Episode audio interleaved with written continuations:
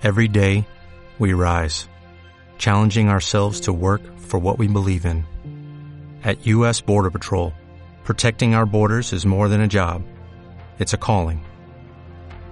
Agents answer the call, working together to keep our country and communities safe. If you're ready for a new mission, join U.S. Border Patrol and go beyond. Learn more at cbp.gov/careers. Hola, ¿qué tal? Qué bueno estar nuevamente juntos. Hoy día vamos a hablar sobre si tú lo dices, yo lo creo. Cuando el hombre, Adán, fue creado, nos dice en Génesis 2.7 de la Reina Valera del 95. Entonces Jehová Dios formó al hombre del polvo de la tierra, sompló su nariz aliento de vida, y fue el hombre un ser viviente. Algunas notas acerca de este versículo, según los antiguos comentaristas judíos, nos explican que el ser humano se convirtió en un espíritu viviente que habla de la misma forma que habla Dios. ¿Cómo podía entonces Adán sojuzgar y tomar dominio sobre la tierra? No lo haría por medio de la fuerza externa o por medio de la manipulación, sino declarando palabras de fe. Las palabras son espirituales, pueden conllevar poder. En Proverbios 12, 14 dice que seremos saciados con el bien del fruto de nuestra boca. Las palabras revelan lo que en realidad creemos. Jesús dijo en Mateo 12, 34 al 37 de la Reina Valera del 95, porque de la abundancia del corazón habla la boca, pues por tus palabras serás justificado y por tus palabras serás condenado. En Mateo 15, 10 eh, de la NBI dice, lo que contamina a una persona no es lo que entra en la boca, sino lo que sale de ella. Sabemos que esas son nuestras palabras, que pueden ser para bendición o maldición. Por esa razón, es de suma importancia declarar lo que Dios ha declarado para nuestras vidas pues al hacerlo tu mente comenzará a creer y a ponerse de acuerdo con la palabra de Dios, en lugar de estar de acuerdo con los síntomas de tu cuerpo, situaciones en tu vida, como en el área financiera, espiritual o familiar. Recordemos que el favor de Dios es una de las bendiciones del pacto de acuerdo con Génesis 12. Y según Gálatas 3:29 nos dice, y si ustedes son de Cristo, son la verdadera descendencia de Abraham y herederos de las promesas que Dios le hizo. Efectivamente, en Deuteronomio 28 también habla sobre las bendiciones. La bendición de Dios es para investirte, que es lo mismo que conceder a alguien cierta cualidad, ya sea de poder o de prosperidad. El favor de Dios es para producir oportunidades para que ocurran. La bendición y el favor siempre van juntas. Ten honra, respeta y aprecia el pacto. La bendición y el favor están sobre nuestras vidas. En el Salmo 115, versículo 12 de la nueva versión internacional dice, El Señor nos recuerda y nos bendice. Hay que aprender a dar gracias por el favor de Dios cada día. La prosperidad y las riquezas es parte de este favor para ser de bendición. El pensamiento hecho palabra es acción en el ámbito espiritual, que es real si estamos diciendo lo que dice que creemos. Entonces debemos confesar lo que creemos. Podemos decir, soy bendecido, bendito en mi entrar y bendito en mi salir. Cuando confiamos en el Señor, Él trabaja a nuestro favor y cuando lo obedecemos, Él nos honra con sus milagros. En Jeremías 29:11 de la versión NBB dice, Pues conozco los planes que tengo para ustedes, dice el Señor, son planes de bien y no de mal, para darles un futuro y una esperanza.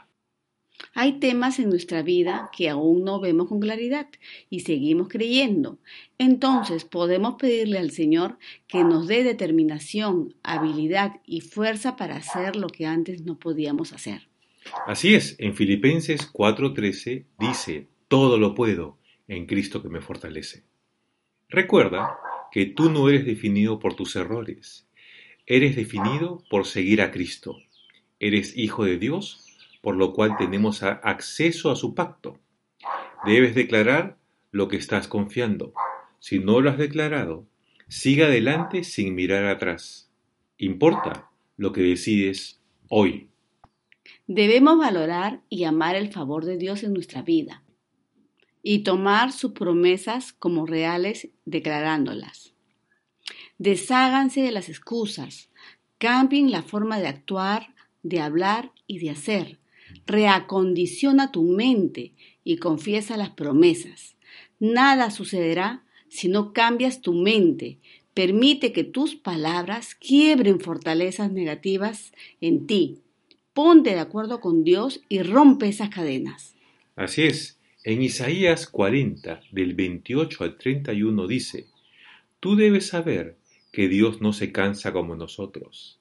Debes saber que su inteligencia es más de lo que imaginamos. Y debes saber que su poder ha creado todo lo que existe. Dios les da fuerzas a los débiles y cansados. Los jóvenes se cansan, por más fuertes que sean, pero los que confían en Dios siempre tendrán nuevas fuerzas, podrán volar como las águilas, podrán caminar sin cansarse y correr sin fatigarse. Nosotros somos responsables de nuestra vida y nadie más que tú determinas tu destino. Tienes el Espíritu Santo en ti y Él nos ha dado la corona de rey como sus hijos. Dile que le crees y permite que Él quiebre barreras y fortalezas de tu mente. Debemos de tener una mentalidad de posibilidades, de nuevas oportunidades, no mentalidad de miedo, de, de mediocridad o de pobreza. Debemos sobresalir y crecer como Él lo tiene preparado para nosotros. Debemos vivir expectantes a lo que Él quiere Dios cada día sin limitaciones y tener paciencia mientras se manifiesta, porque será así. Recuerda, honrar a Dios es creerle. Cada palabra que el Señor nos dice y que trae revelación a nuestra vida da fruto, porque es como una semilla ya abonada y regada que Él entrega cuando lo buscamos. Su favor es así. Abre y cierra puertas, mueve personas y situaciones para nosotros. Su favor es lo que hace que las cosas sucedan. Él puede acelerar los tiempos a nuestro favor, incluso cuando menos lo esperamos. Su favor hace que las cosas solo se den. Si tú lo dices, yo lo creo. Es el título que hoy hemos puesto. También implica que hay talentos y habilidades en nosotros que no conocemos aún, pero que tenemos guardados en nuestro interior. Él nos lo muestra cuando hacemos lo que Él nos pide, a través de oportunidades, por ejemplo, cuando te invitan a hacer algo nuevo. Camina siempre con expectativa, esperando de Dios, porque Él usa personas. Hay oportunidades que hay que tomar. Algunas son las que esperábamos y otras son nuevas. En cada oportunidad que se te presente, tómate un tiempo con el Señor evaluando juntos si es lo mejor para ti. Recuerda que el Espíritu Santo te va a guiar. Hay una diferencia entre el aprender, el presenciar y convertirse en un espectador. Nosotros necesitamos que el Espíritu Santo nos consolide y nos dé valentía para permitir que Cristo se manifieste en donde nosotros vayamos. La confesión es decir algo en lo que creemos en nuestros corazones. Es dar evidencia de algo que sabemos que es verdad. Es dar testimonio de una verdad que hemos aceptado. Por eso, cada declaración que hablemos sobre nuestras vidas tiene poder. Tú decides. Yo creo. ¿Y tú? Believe.